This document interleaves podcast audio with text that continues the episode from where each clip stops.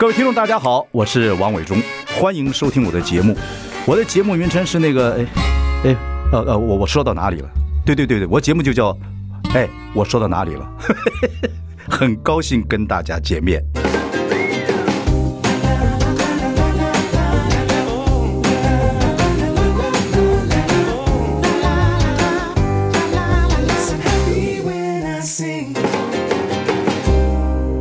大家好，我是王伟忠，欢迎收听。哎，我说到哪里了？我们今天是邀请到田新勇律师，我的节目里面经常邀请他。我们呢不付钱，要了解一些应该知道的生活法律知识。大家好，我是新勇。对对，我觉得今天我们的主题呢，可能跟很多听众朋友都有关系。为什么呢？因为我看到所有的这个媒体啊，有在报道，现在家人在照顾老者，或者是照家人在照顾长者的时候，有很多纠纷。对，啊。有很多，甚至有很多悲剧产生。我觉得这个话题应该要聊一聊啊，让大家要知道一下有没有什么方式可以会更好。因为台湾已经进入真是超老的时代。对，那再过二零二五年的话，那四五四五个人里面有一个就超过六十五岁啊，所以我觉得这个问题，我们今天副标题说是：哎，是我在照顾父母。我觉得到了一个年纪的时候，我我是有这个经验，我经常经常出入很多地方，听到不是医院啊或什么地方啊，听到很多家人。在那地方吵架，就是哎，是我在照顾父母，那就牵扯到就是感情的问题啊，财产的问题啊，各方面来讲。但下一句可能对方就会接说：“嗯，爸爸妈妈所有东西都被你拿走了，你本来就应该要照顾他。”对对对对，就会有这样子问题。我们分几项来谈。第一个，我想谈的就是这个，嗯，照顾费用跟人力的分配不公。嗯，就说，比如说父母在被照长者的照顾的时候，一个就是谁出钱，一个是谁去照顾。这个以后在这个现在很多到我们这一代的时候，你看很多的就会在吵了，是对这样的状况。对对，其实不管是出力照顾或是出钱照顾，都符合我们在法律上说的抚养义务。嗯，那其实所谓的抚养，当然我们有孝顺的观念，嗯，可是法律上面。我们去抚养父母，其实也是有一些条件的。那大部分抚养义务的，就是在大部分的亲属之间，抚养义务的开展是这个人他没有谋生能力了，他的不能维持生活了，哈，抚养义务才开始。那但是因为孝道的关系，所以如果是子女对自己的直系血亲尊亲属，就是像父母这样子的关系，父母。就算还有谋生能力，只要他进入不能维持生活的状态，那我们的抚养义务就发生了。这抚养义务是民法规定的，是民法的规定。对，所以如果说，呃，身为别人的，身为呃子女的人，如果他不付出呃金钱或者是人力的话，那长这个父母是可以告他的，是告他就是。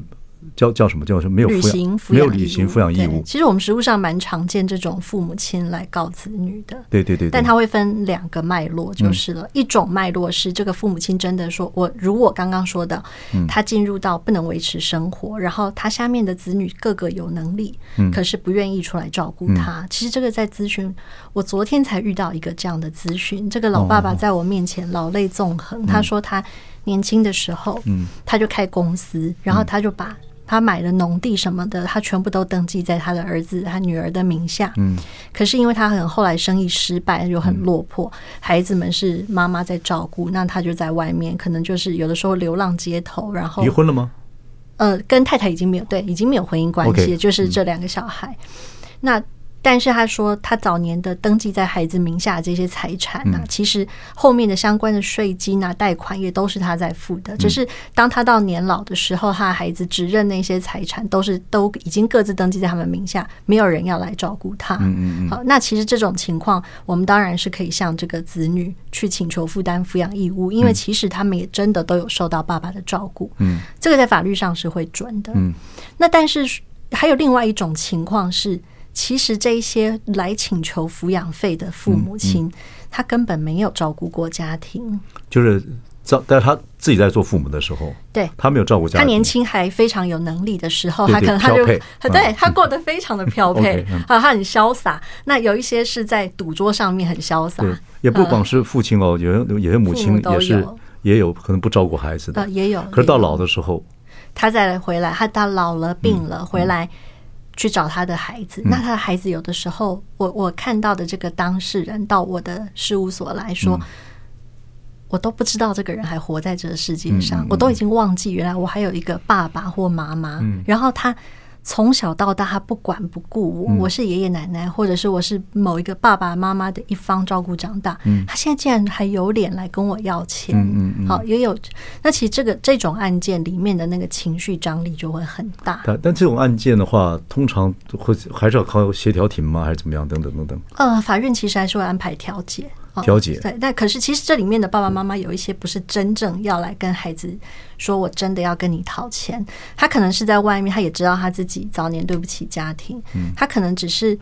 他本来有这个低收入的补助资格。啊，但当然，但是当社会局他在勾稽的时候，发现哎，其实你名下有其他的抚养义务人，而且他们的收入都还不错，可能他这个低收入资格，对他就会被取消掉。那这个时候，当事人只好这个老爸爸、老妈妈，他必须要告到法院，然后法院去认证说你的孩子可以不用抚养你，嗯，那这样他才可以恢复他的低收入资格。哦，OK，有些是这样子，有些是这样，那会不会有一些就是？我就是要，我不管是不是低收入户，我还是要抚那孩子来抚养我。这这个也很多，对，因为可能政府有一些是政府的补助，根本就不够他花用。嗯，嗯，他还是会告，他还是会告，他其实要要求他的子女要给付他更多的生活费用。那法官就要去查证他当初有没有尽有没有尽这个照顾孩子，是因为子女会抗辩说你可能对我有虐待，或者是你根本没有好好的照顾我。那我现在可能要，我可以请求减轻或免除我的抚养义务。嗯嗯。哇，这样子的会打，会一个官司会打很久吧？这个官司，呃，我遇过最久的也有一年多的。好，这个一年多其实是因为这是一个子女对妈妈请求免除抚养义务的案件。就是我不要，我不要，我不养妈妈。嗯，对，因为说妈妈从来没有照顾过我。嗯，可是法官会卡在一个关键，就是嗯，母亲的身份，光是怀孕。到生产，他好像很难真的把他对这个母亲对孩子的贡献当做是零。嗯嗯嗯嗯。嗯，对呀，会有这个问题是存在。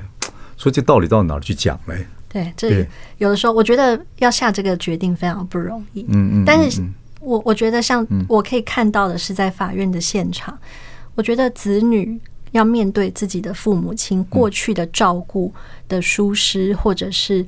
嗯，没有进，没有给他一个完整的童年，那已经是一层的创伤了。嗯，然后等到他自己进入了家庭，他觉得他好像透过重新建立一个家庭，在抚平那些创伤的时候，嗯、这个曾经带给他做最大伤痛的人又出现了，了，他们等于又再撕裂一次。了解，嗯，好，我们那么下，我们再聊一下这个问题。好，马上回来。I like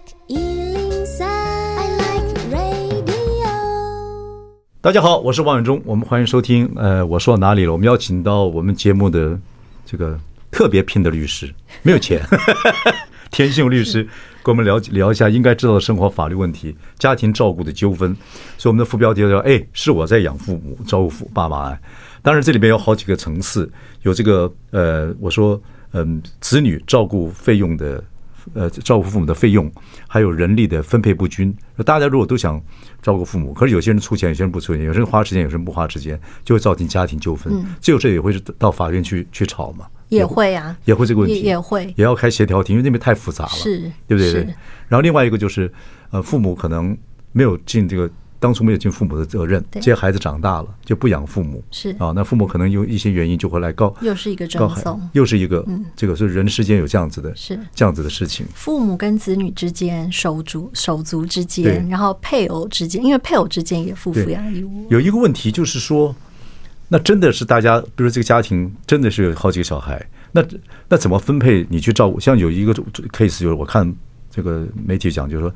这个人，这个女孩子大，而且台湾大部分都是女儿出来照顾，是。然后两个哥哥就做事情，就等于说好，那照顾。可这个爸爸把这个房子呢是留给了这个儿子，没有给女儿，都是都是就重男轻女嘛。这女儿就是来照顾。等等爸爸走了之后，他把他租这房子。现在他以前的工作都没有了，没地方住。现在那个这个兄弟就说你不要住了，嗯，就变这样子，就把他赶出来了。这这女的到哪儿去喊冤呢？对对啊，就这个就是这个也没办法打官司了。爸爸反正就留给财产，而且很多财产都给儿子。其实这个倒是真的是法律上，我们的法律公平也不公平啊。就是尤其是在应该是说，我们的法律的规定是希望公平的。嗯，可是，在台湾社会，有的时候就是对，就是常常是把财产都交给了这个呃，其实是可以传，可以他们认为可以传宗接代、传递这个姓氏、传姓氏的、传姓氏的这个。我还有听过当事人跟我说，一是医药。一位旁道，哎，嗯嗯，所以这个是最重要，我们要把所有财产都给他。嗯，那实际上面这些得到财产的人，不见得是照顾、负责照顾，而且很多都是家里的女大女儿啊，女儿都是女儿在照顾，在照顾的，那又不能够，有时候就真的不能工作了。是，对，有一天爸走之后，房房以前的工作也没有了，房子也不让他住，或等等等等。对，这些兄弟就说好，那我们就划清界限了。对，那可以打官司吗？嗯，我我其实也遇过这一种，就是。这个这实际上的照顾者，他他其实是心甘情愿的照顾，可是他就是遇到了其他的手足这么无情无义的对待他，对于他的这种照付多年来的付出都当做是 nothing，嗯所以。后来他们在分产的时候，他就拿出了超厚好，我记得是好几个大袋子的这个抚养的，就是他可能带着他父母亲这照顾几年的那一些相关的单据，嗯、好几个袋子，嗯，他都留下来了，他都留下来，然后细细的统计他花的费用，嗯，然后来跟他的手足要求，这是我带垫，我过去带你们支出的抚养费，嗯，这个金额。我记得那时候可能有近千万的金额哇！那因为这个医疗的治疗，而且父母两个人是是是是。他说啊，我们应该要来平均分摊。嗯，那哇，对，那这官司后来结果怎么样？我印象中法院有判其他的兄弟姐妹要给这个，但不可能给，不可能给全部，没有全部哈，不是全部。对呀，对。可是如果真的一家人为这个事情要吵起来的时候，就说。有人那总之要会有人要出钱，有人要出力嘛？会不会这样打官司？啊，这也是一种，就是说好，我们愿意照顾这个长者，但是谁出谁谁出钱谁出力，我们要分配好。那大家吵不均均匀，就怎么办？这个靠法院一定没有办法，靠法院法官。法官大概能够做的抚养义务的分配，就是谁出多少钱，谁出多少钱。嗯，那如果我们真的要希望能够好好的谈谁出钱谁出力，有一个这样子完整的分工的模式的话，真的是要一家人坐下来谈，不管是私下在家庭会议，或者是进到法院的调解室。有没有找律师来说律师做见证，看看我们几个人来来做协调的有没有？呃，我比较常遇到的是县市政府主持的这种协调会，然后会请协助请律师去协助这些家属。OK OK，有一个分分配的大家平均分摊的方案。嗯嗯。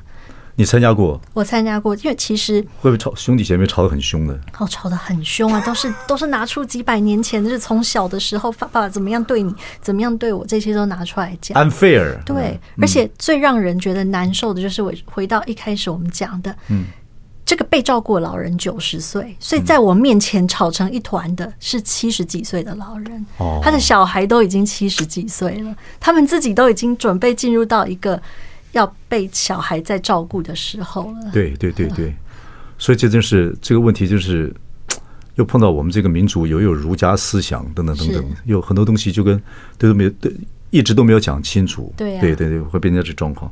还有没有？因为现在长者照顾就大不就三种方法：外佣就是安养机构，或者是子女照顾嘛。嗯，对，会不会因为家人基本上对这种三种方法的意见不同，也吵吵翻天的？吵翻天，嗯，其实。呃，有一个观念，就是一个人他可能到了很老的时候，他的精神意识都已经不好了。嗯，那他完全失去识别能力的时候，我们可能会对这个老人做监护宣告。嗯，那做监通常啦，我的观察，我们监护宣告的老人哦，大部分都是名下有资产的老人。嗯，好。因为如果没有资产，老人他可能很多的时候都需要靠社会局的补助，甚至是安置了哈。那有资产，子女之间担心有子就是照顾者侵夺的问题，就会有监护宣告，有监护人，然后还有其他共同参与财财财产清册的人，大家来一起监管老人的财产，让他不至于被某一个人不当的使用，都可以用在这个人的身上。嗯，那但是。在这个情况，这个老人有资产，其实理当应该可以好好的被照顾。嗯，可是就是因为大家可能在这个情况下都争着想要照顾他，对，照顾方式不一样，说我来照顾，啊，有人说我们大家就干脆出出钱聘个外佣就好了。对对，然后分从轮流来看，是很怕那个财产到时候因为你照顾多，或你在私底下帮帮这些长者改，就是还不一直不清楚，这样去改。我觉得如果可以轮流看，那可能问题还不大。嗯、我我遇过一个案件，他就是他们家是非常有能力，就是那个老老父亲，他曾经是台湾非常有名的医师。OK，所以他们的资产非常的庞大，子女也都事业有成。那他受了监护宣告之后，他本来是在安养中心里面，嗯、那子女都可以轮流去探视他。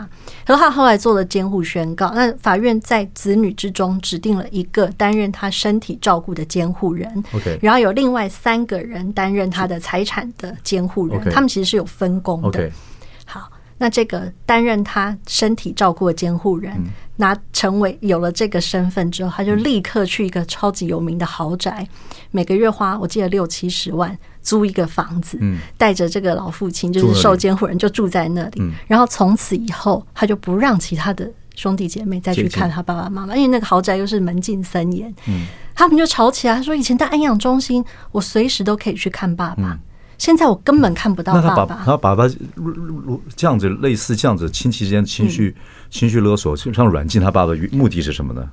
他因为他他呃，我觉得，因为他也是实际上面拥有财产决定权的人，嗯，好，那监护人监护的状况是这样。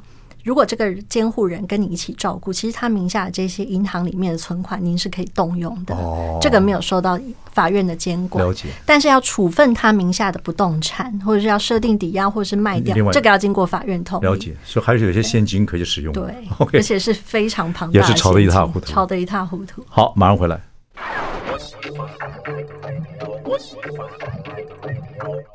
大家好，我是王伟忠，欢迎收听。哎，我说到哪里？我们邀请到我们节目的律师啊，田心如律师啊，我们就讨论的是应该知道生活法律的问题。我们今天谈到的是家庭照顾纠纷啊，副标题叫“哎，是我在照顾父母”。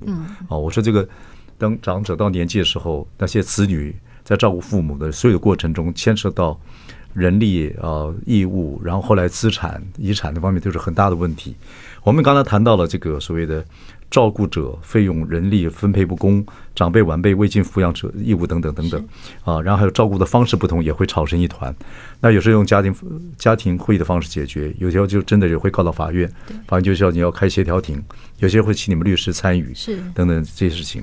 然后还有一个就是，我觉得最大的麻烦的就是被照顾者的财产或资产分配的问题。老了，他有有钱，那子女对。呃，爸爸或妈妈也也讲不清楚，等等等等，根本就已经没办法讲了，对，没办法讲了。这个时候，这些资产跟遗产的问题就会开始产生问题了。是这个，这个要怎么在法律上？你怎么建议听众朋友去了解呢？呃，我会建议，如果因为我们毕竟进入一个超高龄的社会，可能有一天我们的身体还可以运作，但是我们的脑袋已经跟不上了。嗯，那那个时候，可能我们会进入到被辅助宣告，甚至是监护宣告的这个阶段。嗯。为了防范于未然有，有我我会有两个面向的建议哦，就是在财产的部分呢，我们可以先呃，在我们精神意识都清楚的时候，先预定一个监护的，我们自己先帮自己选定一个未来，如果我失去意识的时候的监护人。这监护人是律师，我们可以自己选，不一定。嗯。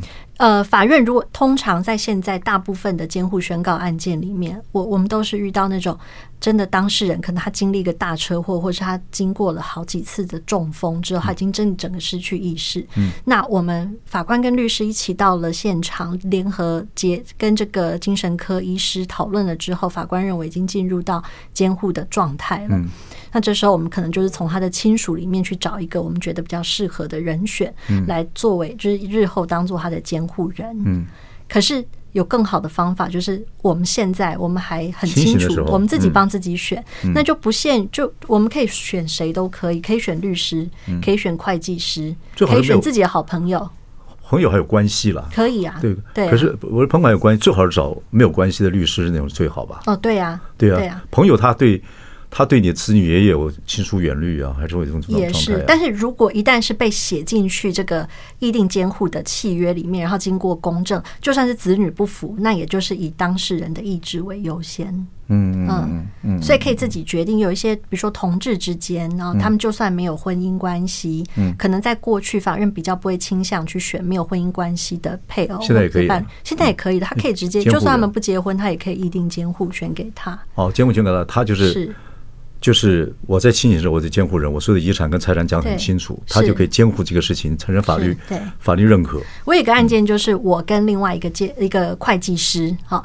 我们两个被选为是他的议定监护，我们有去签这个，有去进行公证。那我是负责他法律事务的处理，那会计师帮他处理资产啊、税务这一些问题。了解，嗯嗯，这样就比较清楚嘛。是，是，OK，好。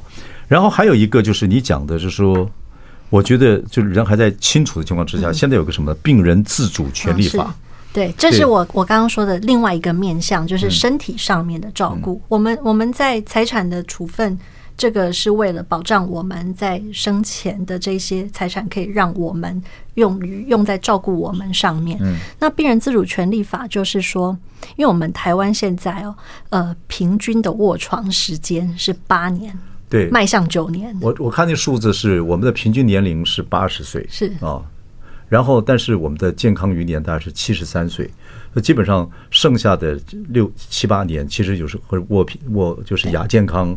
然后是不不健康的，或者卧病的等等等等这样状况之下，对。所以其实躺在那里没有办法做其他事，我们可以想象，那个卧床大概就是所有生活上面享受几乎都没有。是是。那我过去有一个看到一个案例，他是其实是一个非常爱好美食的一个像是作家，嗯，好，那他到了晚年，他就是因为他进食上有困难，然后也没有办法吃药，所以他就是插了鼻胃管，嗯，他所有的。口腹之欲，通通在那一刻就完全都丧失，其实是生不如死。嗯嗯、那所以，我们病人自主权利法的，他其实上到现在应该是上路四年了，四年了。已经是从一百零八年开始。我相信很多人，我相信很多人还不知道这个。对对对，叫病人自主权利法。它里面有一个很重要的概念，就是我们可以为自己预立一个医疗决定，然后叫 AD（Advance Decision）。任何年纪都可以。任何，但是要必须要精神意识清楚的情况下，先为自己做一个决定，就是当我进入五种的健康情况，就是精神意识清楚是谁决定？呃，医生。因为要预立，要对，因为要预立这个医疗决定，必须要到在医疗院所有各管师、有医师，还有社工的这个，要一定要经过一个咨询，嗯嗯，才可以做这个预立医疗决定。OK，好，预立医疗决定就是说，哦，我所以你到你现在到医疗单位说，对不起，我我说病人自主权利法，我现在想做这方面的事。医院要提供这样的服务给我，很大的医院，几乎都有一些诊所也有。OK，甚至还可以转介。OK，好，医生就要帮你做各方面的一些呃诊断，看精神是不是在正常的。对，医师会在咨询的过程里面去判断你是不是符合做这个的条件。你可以决定五件事情。我可以决定我在五种情况下，就是很严重，比如说已经昏迷或者是极重度的失智、末期的状况，或者是有。那个卫福部有规定，有十二种，这就是真的是很重大难救的疾病，比如说渐冻人。嗯，如果进入到这一些情况之后，我们可以执行不要做压胸、气切、插管这些专门靠机器管线来维生的这一些技术，就是让我们的生命自然的走走向一个终点。OK，这个这就不会造成很多亲人就说就不让那个人已经完全没有生命的意义了。是。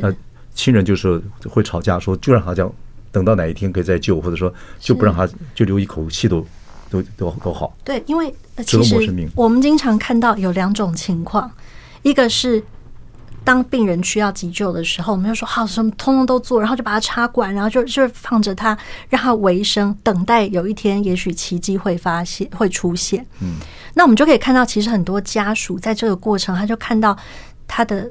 家人在上，在这个病榻上面不断的受苦，嗯，他会一直问自己：我当初做的这一些决定，我一定要他气切，一定要他这样子，我有没有？我是不是害了他？我是不是让我是不是当时就应该放手了？嗯嗯，那也有是当下决定说，我们不要让他受苦了，我们就让他离开吧。的这些人，在往后的余生一直在思考：我是不是杀父或杀母凶手？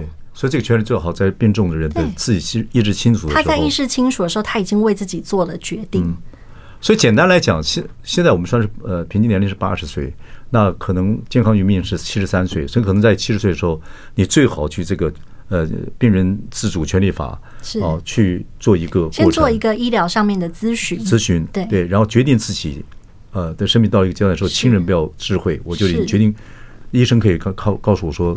呃，因为我有这个自主权嘛，我签这个东西。做了这些决定，然后到时候可以撤掉这一些，我就是进入到这些状况的时候，那其实进不是说进入到这些状况我们就不急救，因为医疗常规都还是要急救，然后急救了之后再。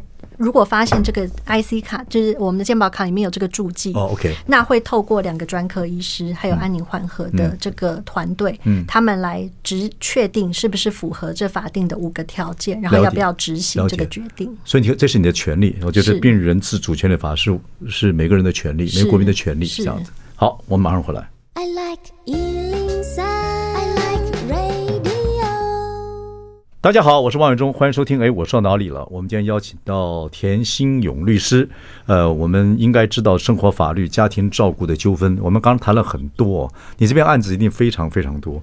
据我所知，现在现在如果家庭因为照顾长者产生一些问题的话，二零一九年有个其实有一个社服单位叫做家庭照顾总会，是它有一个家庭照顾协议的线上指引工具，提供给做参考。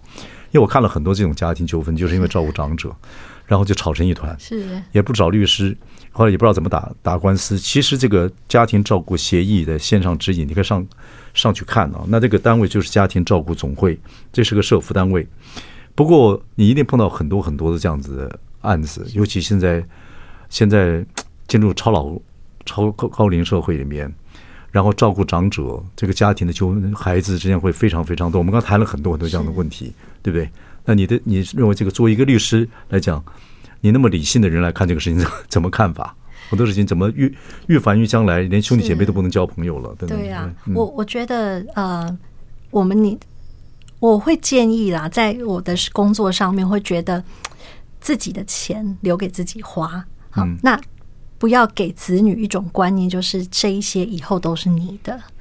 当他觉得这一切对这一切，当他觉得这一切都理所当然之后，如果他没有百分之百达到他的期待，他们之间的纠纷就会产生。这就是人家讲的，反正兄弟姐妹感情都很好，或者两个朋友感情都很好，你要把钱丢到中间就碰，嗯，大家就撕破脸。北方人有句话是很很很很刻薄，但是也对了，就是。呃，到了一个阶段之后，兄弟不来往，嗯邻居筑高墙，大家互相不要理，就各过各的。是。最近有一本书叫做《Die with Zero》啊，《Die with Zero》就是你人生过完就要算，人生过完的时候，全部全全部花光，就归零。对，你要给子女的，也可能早就在做一些保险呐，或等等等等啊，就给子女的，或者也不要给子女，就是教育费付完了就。Die with zero，所以你五十几岁、六十几岁花的钱要比五十几岁多，对自己哦；七十几岁要比六十几岁多，就八十几岁如果还活着，要花的比七十几岁多，把它花光。这个就是要把它用在自己身上，让自己过得舒服。Die with zero，对，然后不要期待说我都留给你们，然后等到以后你们要好好的来照顾。对，这本书各位可以看看，是这本书我觉得蛮有意思。这本书我看了，那有我我我我有出版社送我书，我看了，看了我也给我的。给我老婆看，放在那个桌上，她到现在没看。因为我也很推荐一本书，叫《如果没有明天》，就是薛岳那一首。对对对对对。啊，这这里这里面，就是这里有好多名人写的一些人经历的人生的故事。是台湾的，台湾的台。我那本书是国外翻译的书。是是。对对对。如果没有明天，如果没有明天，哦，所以要怎么样过过过日子？就是它里面有好多不同的家庭状况，其实也有很悲伤的纠纷。对啊，对啊。那这个其实你做律师这么久了，我觉得看这种事情，就就是真的要把自己自己要对自己的生命啊各方面要早点做规划，嗯、是对不对？对对，钱要给自己，要要给自己。我我还在赚钱的阶段，钱要留给自己。然后什么，比如病如病人自主的权利法呀，或者是嗯、呃，对孩子以后资产跟财产的问题的监护人啊等等，要早点规划，要早点规划。现在人有这种概念吗？大部分的人没有。但是我我觉得，嗯，应该是某一个重大的社会事件发，比如说某某个地方有自然灾害、地震了、海啸了，那或者是某一个名人突然遭逢意外离开，嗯，大家会有接会有这样的刺激。嗯、那那个时候会有一我我过去接收到比较多议定监护或者是病人自主权利法的相关咨询，嗯，嗯。都会在这种事件发生之后，大家突然有一些意识，嗯嗯嗯嗯，OK，对，对，就有这个新闻之后才产生这样的一个有这些新闻，一个 OK。现在其实台湾即将进入所谓的零家庭照顾的时代，嗯、就是因为慢慢就少子化了，对。那真的像我们那时候开始，这时候开始就少子，在下面就少子化了。少子化基本上就是一个孩子，或等等的，变成说，或者就可能的一个孩子，或者没有孩子，没有孩子的话就老老夫这这老妻老老老夫老妻，或者是一个人过日子，那一个人失能，全家就破产了。啊，会变成这样的，就零零家庭照顾者。就像我们刚刚讲到，我说我去参加这个。安置老人安置费用的追偿委员会，嗯、这所有所谓的抚抚养义务人，这些子女们全部都清一色都是七十岁以上的老人。对对对对对，然后他们这里面最年轻的也都七十，嗯，就是一个老人照顾老人的时代来临。对呀、啊，所以很可能在未来，就是对现在如果收音机听前面的听众朋友的话，大概你的年纪还年轻的话，很可能在未来是零家庭照顾，就跟老很多欧美的人就这样子啊。但他们可能他们的社会的保险，或者他们因为他们税收也重，对，所以他们对于老人的照顾是有比较周延的。对，他有长照保险了，是。就进步的社会就帮你长照保险，政府有时候会强制你做长照保险。日本跟荷兰都是强，就是一个长照保险的制度。所以你看老人家，他虽然很老了，他想过日子，他不怕自己死过过世的时候没有人照顾，对，或者是长照没有人照顾。社会力量、政府的强制长照保险都会保保护他们。但现阶段的台湾还没有走到，我们还在还在探索的阶段。我觉得，我觉得是真是要定出法律跟来做这样的事情，否则是你。你寄望于孩子去照顾你这个事情，嗯，这不太可能了嘛。是啊，对。那欧美我看很多老先生到到了一个阶段，现在房子问题也是一样，房子留一个老房子，到处囤积一大堆东西，也没办法整理。嗯，那你一定要现在不是有些方式，就是说你可以给银行哦，就把房子啊，以房养老啊，类似这样的方式。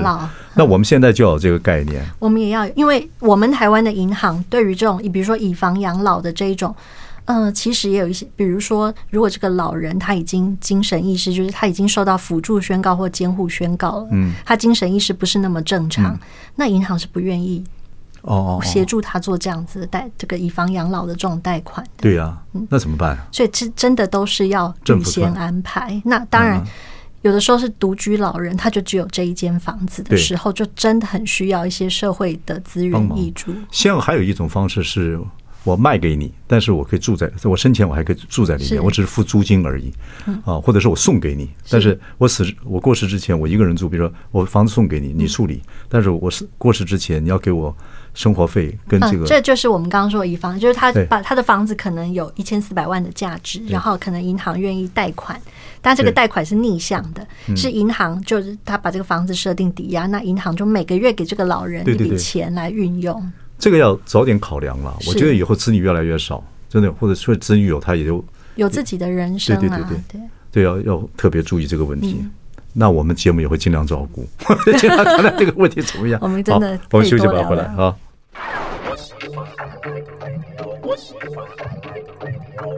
大家好，我是万忠，欢迎收听。哎，我说到哪里了？我们今天邀请到田新勇律师，我们谈的是应该知道的生活法律问题。看到很多家庭照顾的纠纷。哦，因为子女因为要照顾父母，有很多照顾方式的问题，还有金钱的问题，甚至以后遗产的问题、资产的问题。我觉得有很多家庭的一些纠纷，甚至造成悲剧啊。那你们做律师的也看过太多太多这样的案子了，所以呢，田律师一直告诉我们一些知识，就是说趁现在知识还这个意识还清楚的时候，不管是资产财产的问题，或者孩子以后要照顾你的问题，或等等等等，我觉得不管是透过家庭律师，或者是。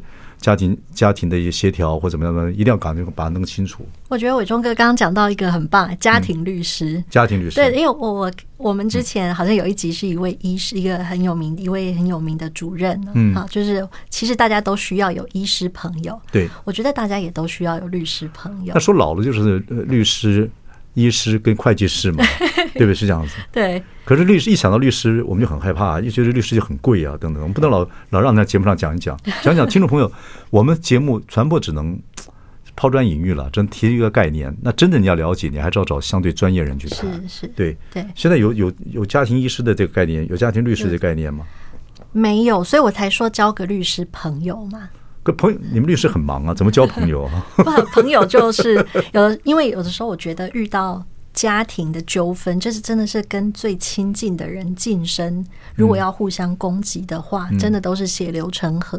嗯，那这时候如果有一个你够信任的一个专业的对象可以咨询，嗯，然后在大家真的是开始有不愉快之前，嗯、我们先预设有没有可能防堵什么事情发生，嗯、或是找一个机会大家坐下来协商。嗯嗯，真的是有的时候后面的纠纷和痛苦就可以不用发生，不用撕裂。不过我就刚刚讲的，家庭律师还是个概念了。你的，所以你也很客气讲说，你最好交一个朋友，可是不能老吃朋友豆腐。像我吃你的朋豆腐，是因为我们有几代的交情，我可以让你上节目跟大家聊一聊，免费的。可是老朋友。对，可是真的家庭律师的概念，可能你们以后我觉得可能要有这样的概念。那律师就一直大家都觉得只要打一通电话或 charge 就变得很贵，其实台湾律师最便宜的，对。对啊，而且坦白说，台台湾律师不只是便宜，我我只能说，在前面花一些咨询费的这个费用，绝对比后面展开诉讼、展开这一些争讼来的便宜很多。了解，了解，了解，了解。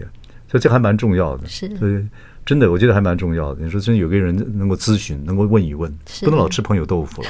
而且光是朋友的话，也不见得。我觉得。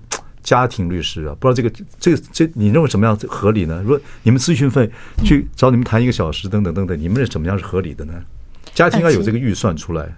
每倒是咨询费，可能每个律师的标准不太一样。对，但我觉得就是呃。如果是案件的当事人，或者是有一些就是比如说朋友介绍啊，我想律师在收取咨询费都会相对斟酌，嗯，不会真的。我们台湾的律师也大概很少分分分秒秒，就是我真的跟你 charge 几分几秒。吓死人！讲话都我我跟你讲，这这这讲就讲讲不清楚，因为我怕那个钱一直在 钱一直在流。我我真的有遇到这么可爱的当事人，他跟我讲，他已经事前准备好一个讲稿，然后超快的讲给我听。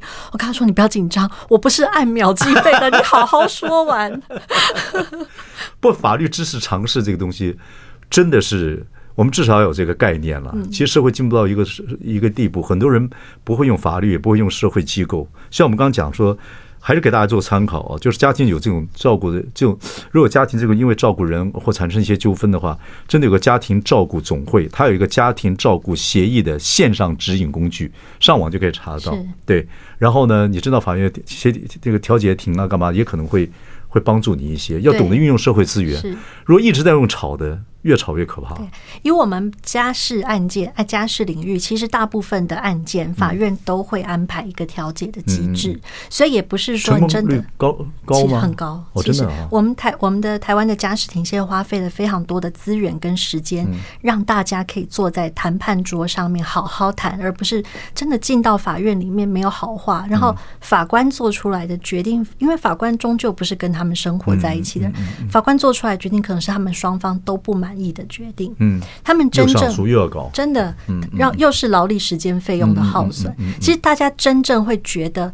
我我真的松了一口气，我终于可以放下，甚至未来我们还可以进一步的交流，我们还是家人的这种情况，都是在我们在调解室里面达成的。对啊，我有朋友，我有亲戚是在做做，他从书记官下来之后，做志工，做调解庭的一些工作。哦、那法院当然会付给他一些车马费等等等等。嗯、他在调解庭的时候，他也看了一大堆那个人性的真相。对对对对，所以我觉得。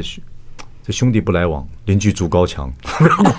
这些这些俗语可能也有道理。有一些是姐妹也不来往。对对对，哇！只要牵涉到钱，或牵涉到一些一些很纠缠、纠结的事情，是。就是钱啊，照顾上的不公啊。嗯嗯。我也曾经遇遇到案件是，他们姐妹两个说好了，是啊，妹妹负责照顾，姐姐出钱。嗯。好，那后来姐姐回家探望妈妈的时候，妹妹就觉得，哦，你回来了，那我可以休息一下。姐姐觉得我平常付你钱，你就是这样照顾妈妈的吗？然后两个人就就打起来了，多了，然后就互就告进地检署了，对，然后又民事赔偿了，多了。嗯，我们做像我就每次访问这些这些案件或者这些比较特殊专业一些东西，我觉得最好做戏。